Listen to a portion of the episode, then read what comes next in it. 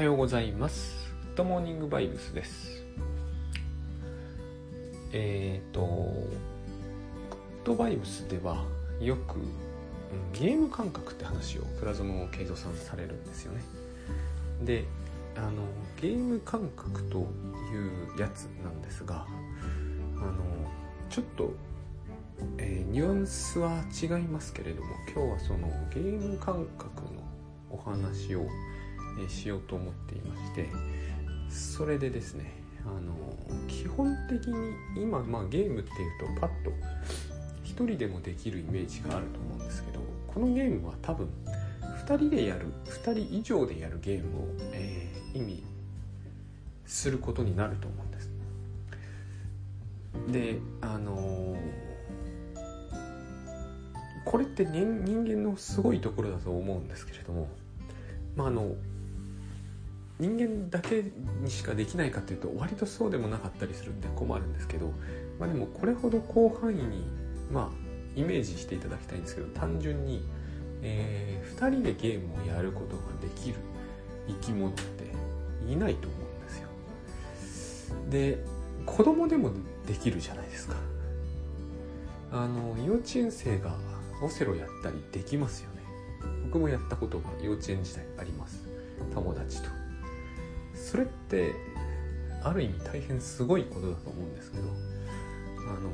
これがですね人間関係の中にいつもいつも入ってきているという話をしている、えー、精神分析家がいるんですよ。あの多分聞いたことは今ではないと思うんですけどあの今じゃすっかりこの日本では特にそうですけど、え、廃れてしまったというかウィニコットという、まあ、聞いた心理学に詳しい人だと多分絶対聞いたことぐらいはあると思うんですけど一般的にはまるで知られてないですね今となっては。でこのウィニコットさんという人はもともと小児科の先生だったんですけどこのこの小児科の先生が精神科医やってる人大変面白い人が多いんですが一番この人のあの発想で有名になったのがまあ、これも全然有名じゃないあの概念なんですが移行対象って言葉があるんですね。で移行対象ってのは、えー、これももうどのくらいこう言われてもピンとこないですけどあのライナスの毛布ってスヌーピーに出てくるんですよ。えー、要するにあのいつもタオルみたいなのを持ってる子がいるわけですけどそのタオルですねああいうやつです。ああいうやつって何て言えばいいんですかね、えー、話さない子って言いますよね。その子にとってそれはすでにタオル以上のものであってでもまああれブランケットなのかな。何でもいいんですけどまあある意味お母さん代わりみたいな話になるんですね。で、えー、お母さん代わりと言ったってそれはどう考えてもブランケットなのでブランケット以上のもんじゃないんですがそういうふうに言ってしまうとですね成り立たなくなるんですよ。ゲームというものは、えー、オセロもそうですが、えー、黒か白かをあの特定の場所にしか置けないということになってるじゃないですか、まあ、それをルールって言いますけど。であれを、えー、両相互にですよ。2人以上の人間がお互いにあの真剣に守る気にならないと意味をなさないですよね。全く。ただのこうプラスチックの、えーと、黒と白になっているよくわからんコマになってしまうわけですよね、えー、ライナスの毛布がただのブランケットだということになると。こういうことをウィニコットという人はすごく言っててこの先生のですね、えーと、言うことの中にこのオーバーラップってすごくこう重視するんですよね。えっ、とある世界とある世界が重なり合う部分の重要性っていうのをすごく言うんですよ。あのものすごく鋭い方だと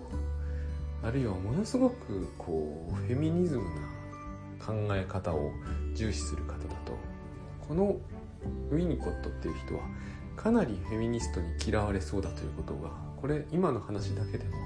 えーと、なんかピンとくるかもしれないですけどその通りでウィニコットはものすごくフェミニストには嫌われています。あの精神分析はロイトほか一般にフェミニストには評判が悪いですが、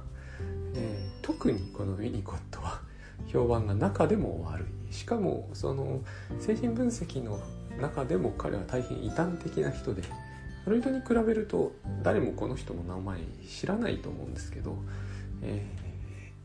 ー、一時はアドラーなんかよりはずっと有名だった時期も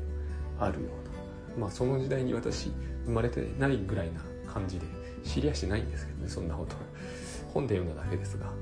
まあ有名だった時代もあった人ですね。で今この話を延々しているのはですねあの私たちって、えー、イリュージョンまみれみたいな話僕時々しておりますけれどもある意味イリュージョン抜きでは生きていけない生き物だと思うんですね。それは、えーと、人の主観はみんな違うというごく単純な意味でもそうなんだけれどもそれよりもですね人間ってのはえっ、ー、と何て言うんですかねある状態の中であの人間らしくっていうんですかその精神がちゃんと活動している時はなんかいつもイリュージョンの中にいる時でもあるようなそういう印象を受けるんですよね。でこれが、えー、生きるってことを人が生きるってことを結構ややこしくせざるを得なくて、まあ、今日の話少しやっぱりグッドバイブスからニュアンスとしてずれてるんですがでもこれがですね、えー、ゲーム感覚ということとあのゲーム感覚というより僕らはほとんど四六時中ゲームしているようなものだと思うんです。あの部屋ってあるじゃないですか。部屋って誰それの部屋とかって言うじゃないですか。ここはママの部屋とかここは子供の部屋とか。で、えー、いつでも、え、好き勝手に入るのははばかられたりもするじゃないですか。というようなことに虫とか全然意に介さないというかそんなことは全く関係ないじゃないですか。虫みたいな生き物だと。犬とかでもですねよっぽどしつけないとそうだと思うんですよね。つまり、えーと、イリュージョンだと思うんですけれどもこの種のイリュージョンってすごいこう人間はもうほとんど現実だと思い込んで生きているわけでしかもそれがだんだん現実になってっちゃうんですよね。えっ、ー、と野球とかってそうであれ大変不思議なスポーツですけれども例えばあのフライを落とすということがごく稀に起こるんですね。これ野球詳しい人あの前提で喋ってますが、え。ー、フライを取るのは簡単なんですよ。一番簡単なんですよ。で、えー、フライをプロが落とすということはまあ落下地点に入れればですけどまず絶対考えられないことでフライをグローブに当てておきながら落とすというのはもうあってはならないことなんですよ。ところがこれがしばしばえっ、ー、と不思議なところで起きるんですよね。あの昔日本のプロ半分ほぼプロ野球で構成されたチームがオリンピックに出た時にあのレフトレフトだったと思うんですけどね。外野を守ってたジジイ佐藤という選手がですね確か落としたか何かしたんですよ。で彼はそれでですねそれがトラウマになってすごくオリンピックに出るぐらいだからあの西武の選手だったんですけどすごくこうあの主要なメンあのレギュラーだったのにしばらく確か試合出てこれなくなったしもうあの一部のネットではすごいですねバッシングされてました。あの国民をなめるなみたいな書き込みを読んだことがあります。いや国民をなめるなっていうのもすごくイリュージョンなんですけどあのイリュージョンですよねゲームというものは。ところがそれが現実になっていっちゃうんですよ面白いことに。だってあのあれはオリンピックだからあれですけどあの生活かかってるっていう言い方するじゃないですか。あのボールがどこに落ちたとかがせに生活がかかるんですよね。そのボールの落ちたところによっては、えーと、来年の給料が100万円上がるか落ちるかが決まるわけですよね。すごい変な話だと思うんですよね。一歩間違うと,、えーと、そのボールを落とすということはもう殺される恐れがあったり自殺しなきゃなんなくなったりしてで死ぬっていうのはイリュージョンじゃないと思うんですよ。まあこの話もまたいろいろ複雑なんですけど基本的に死ぬっていうのはイリュージョンじゃないと思うんですよ。でも、えー、果たしてこうボールを打ち上げあの空中に上がってるボールをですね、えー、落とすとすごくダメで取るとすごくいいっていうのはこれはイリュージョンだと思うんですけどでもそうは誰も思わなくなる瞬間ってあるわけですよね。でそういう時であればあるほど、えー、試合を食い入るように多分僕が思うにですねえっ、ー、とジジ佐藤などという選手は知らないって人もオリンピックだと見てると思うんですね。私のようにしょっちゅういつもそれを見ているという人間と違ってあのオリンピックの時だけ見ている人の方が実は真剣に見てたりするじゃないですか。それも一つのイリュージョンなんですけど。でその真剣に見るっていうのが、えー、私たちがその何、えー、て言うんですかねイリュージョンを受け入れるというのかな、えー、成立させているイリュージョンを、リアルだと取り違えれば取り違えるほどあの真剣に楽しむことができるわけですよね。あれを全く楽しめないというそういう病気もあるんですよね。あのいやあれはただ人間が勝手に決めたルールで、えー、布の布製なんですけど、えー、布で作ったボールを、えー、木で打って、えわわやってるだけでしょっていう見方しかしないって人もいるんですよ。そういう人は、えーと、それは精神機能の独特のあり方で、えーお人形遊びとかをする子供が子供の時代から全く理解できない。いやそれはだってお人形だからつまり物じゃっていうことになるわけですよ。で何をやってもそうなんですよ。そうするとすごくこう独特ですよね。現実世界というものが、えー、純粋に物理的な世界でしかない。でもこの種の人は頭がいいわけです。すごく頭が良かったりするわけですよ。えーと、ごまかされませんからね。でそういう人にしてみるとただそういう人は当然コミュニケーションが苦手です。コミュニケーションっていうのは、えーと、結局その相互のそのルール的なイリュージョンに基づいてやるものなので、えー、それを成立させる意識を持たないということになってくるとコミュニケーションすごいダメなんですよね。えー、やってられなくなるケースがとても多い挨拶なんてその最たるものじゃないですか。あのこの種の、えー、植物的なそのイリュージョンを一切こう排除するっていう感覚は、えー、高機能自閉症という障害とよくこう合わせて考えられていてあれですねアスペルガーアスペルガーと呼ばれているやつですね。であのそういう時に出てくるわけですね。でコミュニケーション苦手じゃないですか。アスペルガーの人って。で挨拶とかとんでもないというかそういう人もいるんですよね。あの何て言うんですか。とてもやれないっていう感じになっていくわけです。あのだから多分お葬式とかもダメだと思うんですよね。意味がないと感じられると思うんで結婚式とかそういうものは全部同じようなものですよね。非常にこうイリュージョン絶対そこにはあるわけです。で、えー、このイリュージョンが、まあ、ウィニコットという人はちょっと独特で何より大事だという考え方を持ってるわけです。だからあのライナスの毛布だったりするわけです。ライナスの毛布が、えーと、お母さん代わりだというのは全くイリュージョンですよね。でもそのイリュージョンがもうがっちり結びついているわけですよね現実と。だからあの毛布を持ってれば、えー、友達とも遊べるし学校にも行けるけどれを取り上げられるとパニックになると。本当にパニックになるわけだから、えー、イリュージョンに違いはないんだけどイリュージョンではないんですよ。つまり現実になってきているわけですね。これを、えーと、どうするんだろうっていう感じに僕はそのグッドバイブスを受け止めてる時によく思うことの一つなわけです多分なんですけれどもまず恐怖系のイリュージョンはえーと、必要であればそれを排除できるというかそれを、えーと、拒否できるというのが何ていうのかな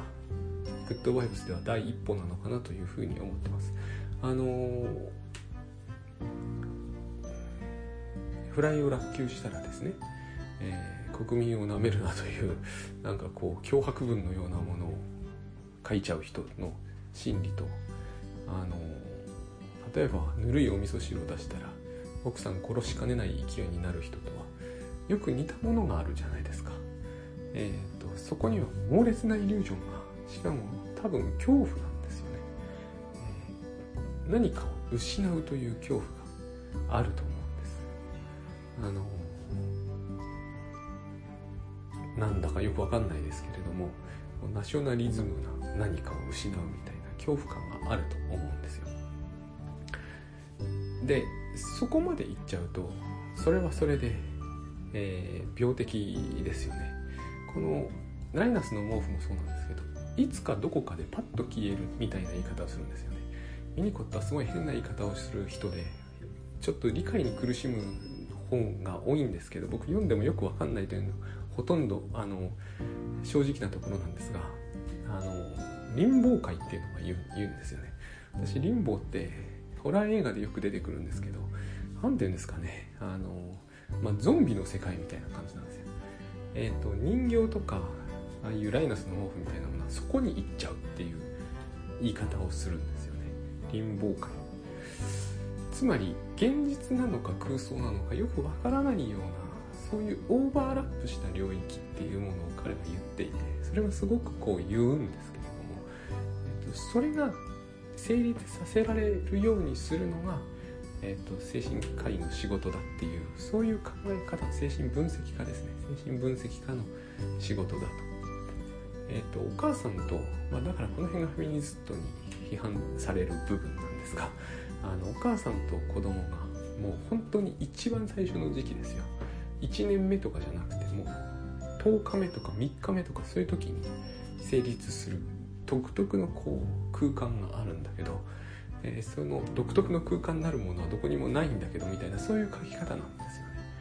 えー、臨界なわけですよ。そこからこうえっ、ー、と毛布みたいなものが出てくるわけですね。そのルールはないんですけどそれは。でもやっぱりそこにイリュージョンがあるわけですよ。でその子供が持つイリュージョンというのは、えー、ここにお母さんがいるから絶対大丈夫みたいなイリュージョンなわけですよね。あのよくドラマとかであるじゃないですか。お母さんと子供が昔あったんですよね。今ないですねそんなドラマ。あのお母さんと子供が一緒に誘拐されて、えー、お母さんにしがみつくと。お母さんにしがみついてもダメですよね。お母さんは誘拐犯より弱いから。でも子供はお母さんにしがみつくじゃないですか。こういうイリュージョンってこれがイリュージョンって言っていやいやこんなところじゃもうお母さんにしがみついても無駄じゃんとかいう子供は冷めすぎていますよね。でそうなってしまうとさっきのあのお人形遊びはできないということになるわけですよ。あのだからどういうイリュージョンを自分がそのその時にどっぷり入り込むかということと,、えーと、必要あるとパッとそこから抜け出すと。これそういうことができるのは大人だと思われるんですけどそんなことはなくて子供だってパッとできるじゃないですか。えっ、ー、とごっこ遊びってまさにそうであのおままごとしてるけれどもその茶碗の中でやたらこう大事そうに扱ってたの遊び終わるとパッと捨てちゃいというかそこら辺に投げ捨てて怒られたりしますよね。あれはあの必要に応じてそのイリュージョンの中にみんなで入ってパッと抜け出すことも可能なわけですよね。私はこの辺だとねあのよくなんとなく最近思うことが多くてですね。あのちょっとグッドバイブじゃないですけどライフハックはまさにこれだよなと思うんですよおままごとですよねライフハックってのはこれができるかどうかが割と大事なんだと思うんですよ。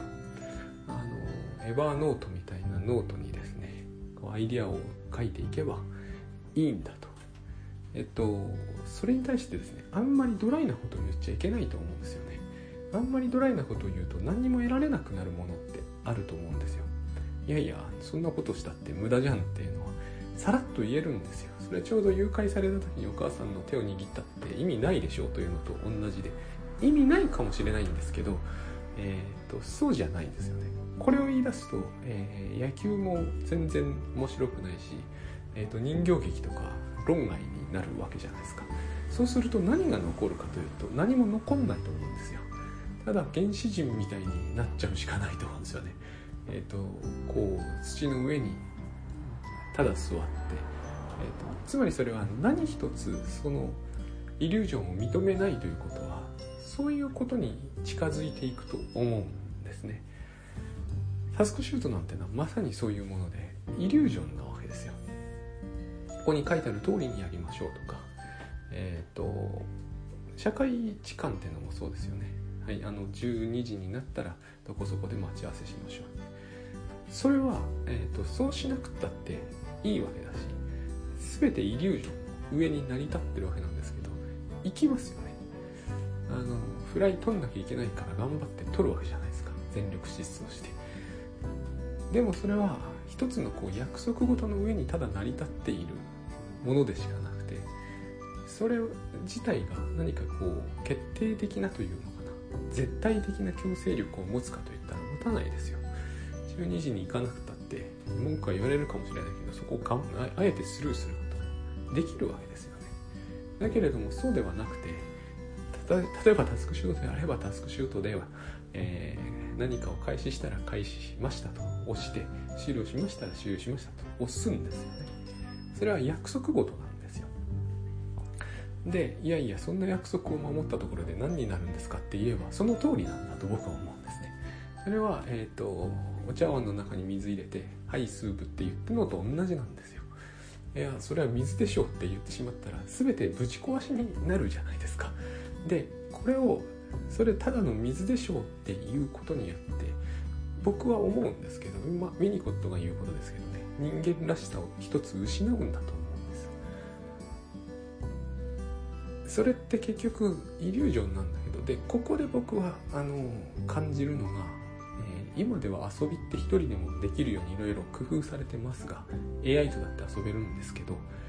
ここで人と一緒に、えー、ゲームできないとっていうところがですねあのグッドバイブス的なんだよなと思ってるんですよ。今今日これについて、えー、ロジカルに全然説明してないんですよ。ただ感覚的にものを喋ってるだけなんですけどでもこう2社以上の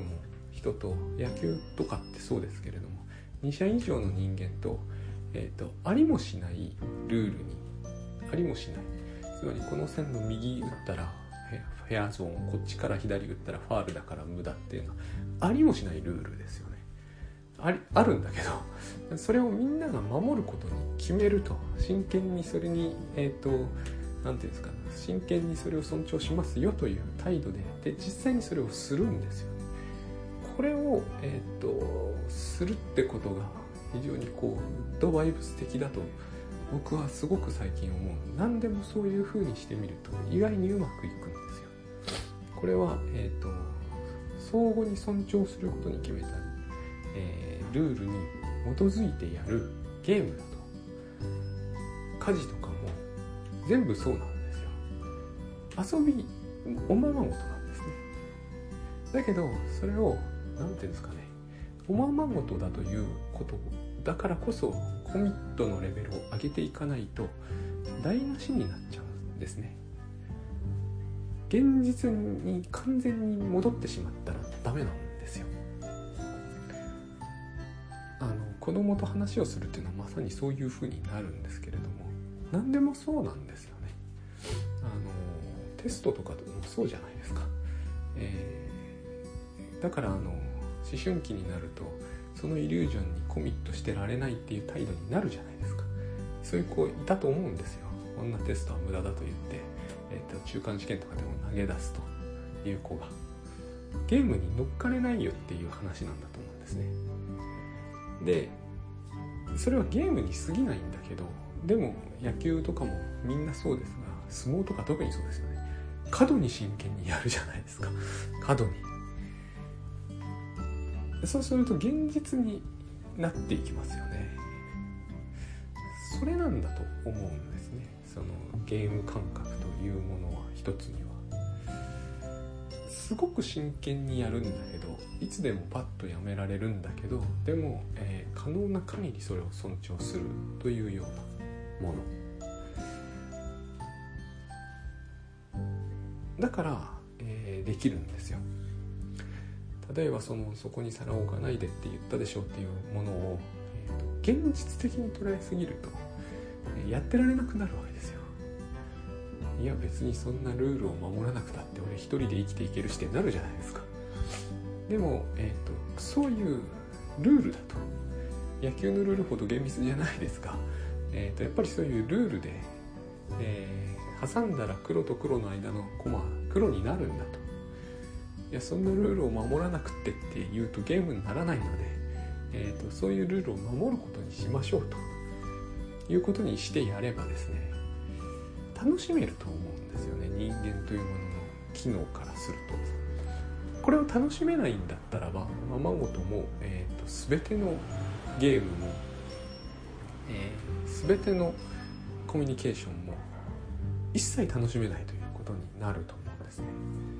そこれが講じていったところに一つの、えーと、とさっき途中で言った高機能自閉症のような障害があって、まあ、それはでも多分脳の障害の一種なんだろうからあの普通に多くの人はですねあの楽しめると思うんですね。で最後に、えーと、なんでウィニコットがそんなにフェミニストに評判が悪かったか一番最初一番最初のですね本当生まれて生後0日とか1日目のその最初のゲームには母子のゲームがあるっていうふうに彼が言った。それが非常にこうこれに反応するっていうのはやっぱ鋭すぎるし、えーと、ある意味やっぱすごいなと思うんですよね。だいぶ昔の話ですけどね、うん、このイリュージョンイリュージョンなんですよそれは。えー、私たちはそのイリュージョンを今は跳ねつける方向にむしろ来てるじゃないですか。お母さんとお父さんがとか、えーと恋愛というイリュージョンを過剰にえー、過剰にどころかそもそも成立させること自体が、えーと、男女差別的だっていう話あるじゃないですか。女は女らしくみたいな。イリュージョンだと。イリュージョンなんですよ。イリュージョン以外の何者でもないと思うんですよね。イリュージョンそのものみたいなもんですよね。であれ何のためにあるのかというと、まあ、いろんな理由があると思うんですけど、えーと、人間っていうのは、えー、発情期ってないじゃないですか。メダカ飼ってると思うんですけどメダカというのはですねあの子供を産む時期限られてるわけですよね。人間って全然そうじゃないですよね。春夏秋冬構わないですよね。すごいと思うんですよ。誕生日ってものすごくばらけてます。とんどが6月に生まれるとかねそういうことないわけですよね。みんな春にこう発情しますみたいなないわけですよね。これはあのシンパ状キットですね。えっ、ー、とずっと時間かけて子育てする、えー、生き物に私たちになったと思うんですよ。時期を選ばずしかも、えーと、要するに他の動物で言えばつがいがですね長く長く一緒に長く長く一緒にいられないと思うんですよね。あのいやその発情期って限られてるしって狼とかなら言うと思うんですよ。若くないとやってられないでしょうみたいなのあると思うんです人間はそうじゃないですよね今なんか特にそうですけどこうえっ、ー、と老人というものでも家族でいるとまあ昔からそうですよね人間って老人老人っていうところの、えーと、家族があるんですよ。長老人になるに至るまでずっとこうある程度こう家とか子育てとかやっていくにはこうイリュージョン必要だったと思うんですけどそのイリュージョンが長く長く続かないとどうしようもないんですよね。さっき言ったようなもんで、えーと、冷めちゃったらダメなわけじゃないですか。いやもう俺は これはこういうもまんごとはやってられないから一人で生きていくとか突然あのすごく稼いでるお父さんが行って家サクッと出るのはダメなわけですよ。ルール違反なわけですね。そうすると,、えーと、結局恋愛は無理にしても疑似恋愛みたいなイリュージョンを永続させればさせるほど都合がいいと。少なくとも、えー、普通の動物で考えられないぐらい長く20年そういうことをまああのやった方がいいと。あの少なからぬ動物は1年とかで終わってますからね子育て。で1年じゃ絶対終わんないですもんね人間の子育ては。そういうことがあったと思うんですよね。そうすると母子もそうでお母さんと一緒にいれば幸せみたいなそういうイリュージョンを子供がですね少なくとも私の感じではね78年はでこれもイリュージョンに決まってるわけですよ。このフェミニストが指摘するまでもなくですね、えー、どう考えたってあらゆるお母さんがそこまでこう子供の幸せを担保できるという人ばっかりとは限らない。そんなこと言えばその通りですよね。そもそも途中で死んじゃうかもしれないしいなくなっちゃうかもしれないし。でも、えー、そういうことはないという 一種のこう何て言うの？まあイリュージョンですよね。にえっ、ー、と依存してしまえば、依存してしまった方が多くの場合は多分うまくいくだろうと。でその上にイリュージョン積み重ねていくわけですよね。まず母子関係というイリュージョンが初日2日目にあっていずれはその毛布みたいなものが、えーと、掴んでいればお母さんとつながっていられるというイリュージョンこの上に立たせてさらにその上に、えーと、と砂場遊びで後ろにお母さんがいると見てきてくれると思っていれば、えーと、他のことも喧嘩できるみたいなそういうイリュージョンを作るわけですよね。イリュージョンの上にイリュージョンを乗せていく。そうすると一番最初のイリュージョンが、えーと、機能不全を起こしていると。その子は多分その後のイリュージョンの形成にも大変苦労するだろうと多分僕はウィニコットが言ったのはそういうことなんじゃないかなと小児科医だったことを考え合わせるとこういう発想は自然に出そうな気がするんですよね。でこれが猛烈にバッシングされると当然ですけれどもある意味ではお母さんはそんなことをしなきゃなんない存在なのかっていう議論になるわけですね。今では誰もそんな議論が起こったということもあんまり、え詳しく知ってるということはないんですけれどもないんですけれどもただまあその部分をじゃあ父親ができるのかみたいな話をするのは結構大変だと思うんだけれどもまあまあでもその部分を取っ払ってもですね僕らはそのイリュージョンの上にイリュージョンを乗せてっていてしかもこうそれこそ、えー、今ここなんですけれども時が経つのを忘れるほど、えー、イリュージョンにのめり込んでる時が、まあ、一番こう人間らしいなというのがあるんですよ。昨日私野球見ててそう思ったんですよ。ソフトバンク対日本ハムかな。あのはまり込むんですよ。何分経ったかも忘れると。あれでもイリュージョンの世界ですよ。完璧に。ででもですね、えー、今日も長くなってますね。あのでもこうタスクシュートやってるから思うんですけどタスクシュートのイリュージョンが僕の場合はオーバーラップしてきてるわけですね。とはいえこの野球をすで、ー、に1時間近く見ていると。さらにこういうイリュージョンもありますよね。この間自分は消費的な行動をしていて生産的なことは一切していない。これも一つのイリュージョン。でえっ、ー、と冷めちゃいけないとでも私は思うようになってるんですよ。これ前から結構あったんです。こういうところでいやいやそのねあのこういう消費的なことをやめて生産的なことをしないとって私たちはそういうイリュージョンをあのむしろこう強く打ち出す人もいるじゃないですか。それはそれでいいと思うんですけど自分の場合それを使って、えーと、野球みたいなものからパッと現実に戻った気になって別のイリュージョンに移るということをこうやたらと重視するとえっ、ー、とですねなんかこうむしろその自分に課すみたいな生産性みたいなもののイリュージョンに生きることにしすぎて、えーと結局その相対感がなくなるというのが嫌だなと思ったんです。ここがちょっと難しいんですけどもえーと、どうせイリュージョンなんですよ。全てのイリュージョンを剥ぎ取っちゃうと人間じゃなくなっちゃうのであの全てのイリュージョンを剥ぎ取るというのには僕はどうしても同意できないんですね。そうするとあの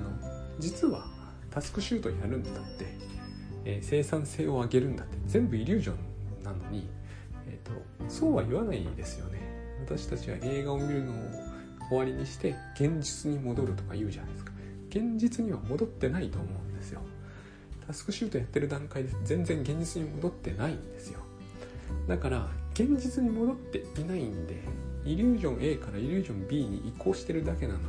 移行ですよね。ミニコットは移行って言葉大好きなんですが移行してるだけなのにあの現実に戻ってる気になったかのように言うのってあるイリュージョンを過剰にこうですねこう高く持ち上げている感じがあってそれって危ういよなと思うんですよね。その辺のことを考えて、えーと、先日ちょっとミニコットを読み直してみてすごくこうすごくある意味何か似てる。ものがある。何かすごく違うんですけどね移行対象って言葉が彼の言葉では多分一番キーワードっぽいんですけれども、えー、意味不明な言葉なんですけどね移行対象まあライナスの毛布なんですけどあのでもそうなんですよね私たちは物に意味をつける。し、えーと、それをやらないでいるっていうことは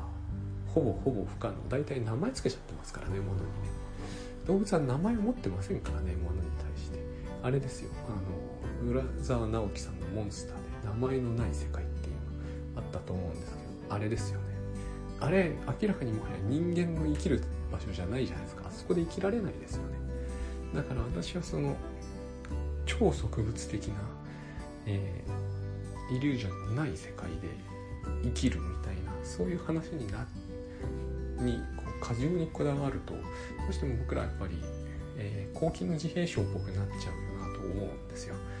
あのお人形遊びは一切認められない世界っていうのかな。で多分そういう世界では生きていけないのでそれはあれですからねあのお金とかも一切成立しない世界だと思うんでもちろん時間なんて話にならないですしあの本当に植物的な完全にこうあのせいぜい許されるのは多分石斧ぐらいだと思うんですね。石斧でこうガツッと動物を殺して、え、血肉を食べるみたいな。そうじゃないとおかしいと思うんですよ。いやそれはちょっとあの怖いからラップしようみたいな。ラップしてパックして焼いて食べよう。もう完全にイリュージョンになっちゃってるんで。その辺だというふうに思って、えー、多分この話まとまりそうにはないのでこの辺にしてまた考えます。